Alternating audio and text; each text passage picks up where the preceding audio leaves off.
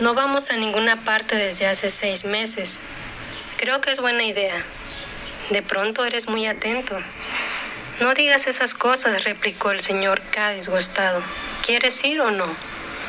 La señora K miró el pálido desierto. Las mellizas lunas blancas subían en la noche. El agua fresca y silenciosa le corría alrededor de los pies.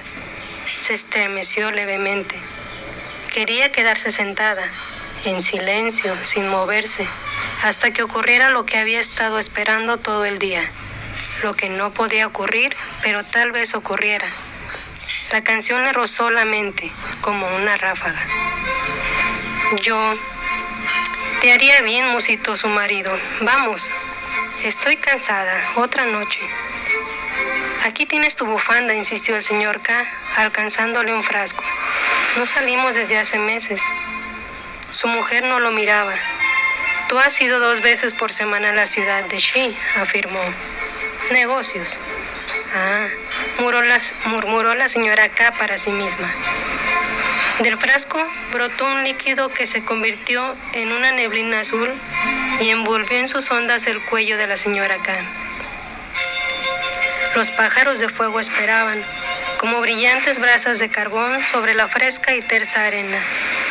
La flotante barquilla blanca, unida a los pájaros por mil cintas verdes, se movía suavemente en el viento de la noche. Hila se tendió de espaldas en la barquilla, y a una palabra de su marido, los pájaros de fuego se lanzaron ardiendo hacia el cielo oscuro. Las cintas se estiraron, la barquilla se elevó deslizándose sobre las arenas que crujieron suavemente. Las colinas azules desfilaron, desfilaron, y la casa, las húmedas columnas, las flores enjauladas, los libros sonoros y los susurrantes arroyuelos del piso quedaron atrás. Hila no miraba a su marido.